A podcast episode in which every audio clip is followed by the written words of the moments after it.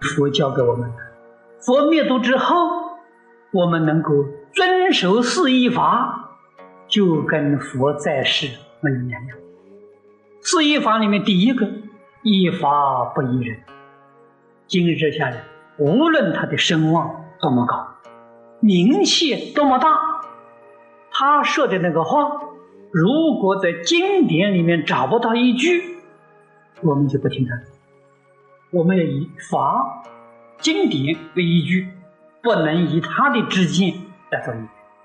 这个很重要，很重要。那么世间一般人对于这些有名望的人呢，都有尊敬、仰慕之心。他说的，我们都会遵守。佛距离我们远了，把佛的话给忘掉。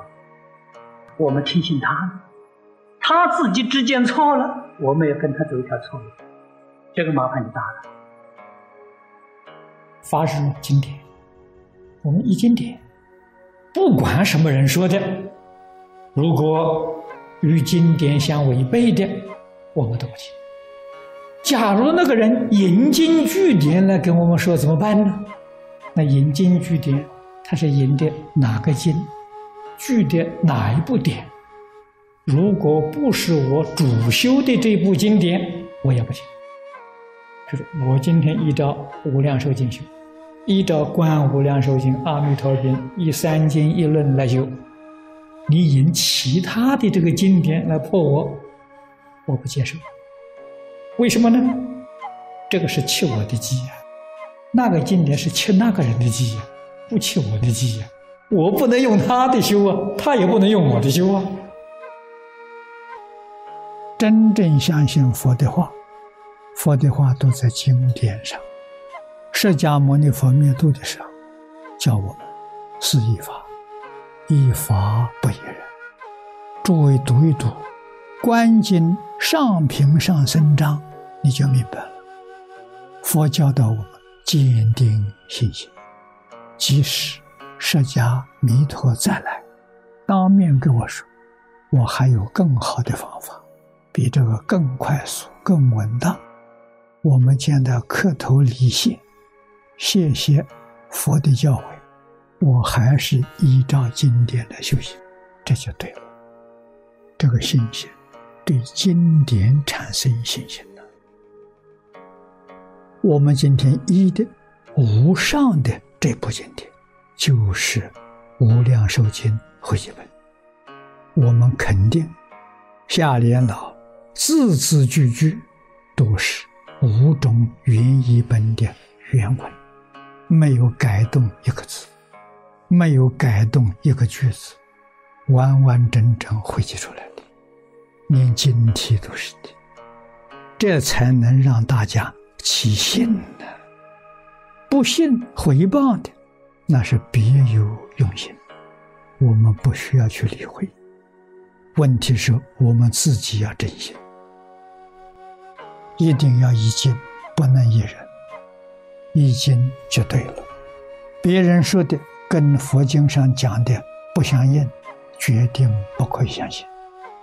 过去李老师告诉我们，这一部经。百分之九十九跟佛讲的相应，只有一分不相应，这经能不能要呢？不能。为什么？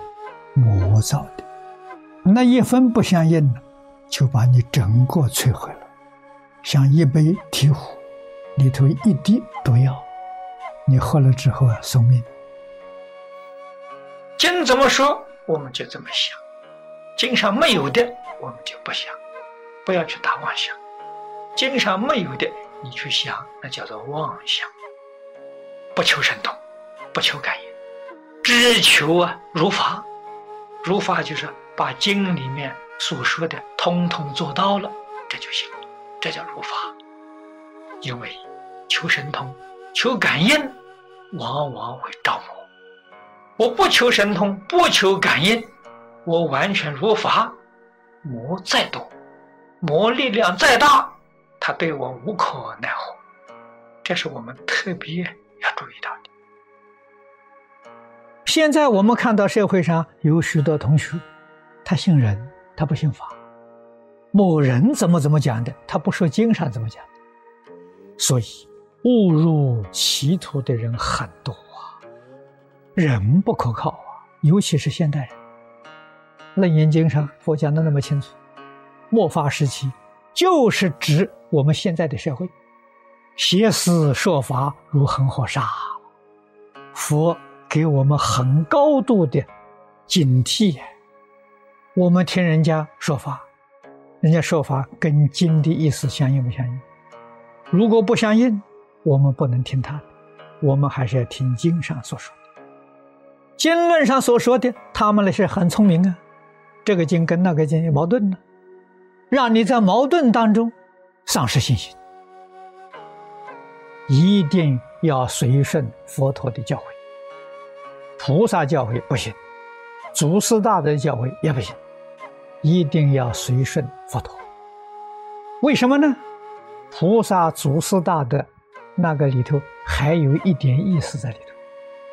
等觉菩萨还有一瓶圣香无名未尽。他的教诲就有那一瓶圣香无名在里头，不纯呐。佛陀的教诲纯呐，一丝毫的意思都没有啊。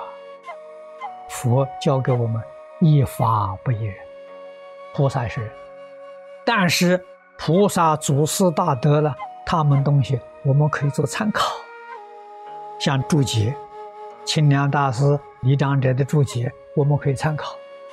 我们所依的呢，依的是经文，他所讲的与经文相应，这正确的，我们可以采取；他所讲的跟经文不相应，我们应当舍弃，不能听他的，这个就对了。我们依阿弥陀佛了，依无量寿经这是一法了，人讲的讲什么我们都不相信，讲科学。科学跟佛讲的是一样的，这个我们可以相信；跟佛讲的不一样的，我们不相信。我们要以经典做标准，这个很重要。第二个，一意不一语，他讲的是道理正确，跟佛经讲的一样。语言长说、短说、深说、浅说没关系，只要意思相同。我们就可以采信它。第三句叫我们一了意不一不了意。什么叫了意？我现前这一生能得利益的，就是了意。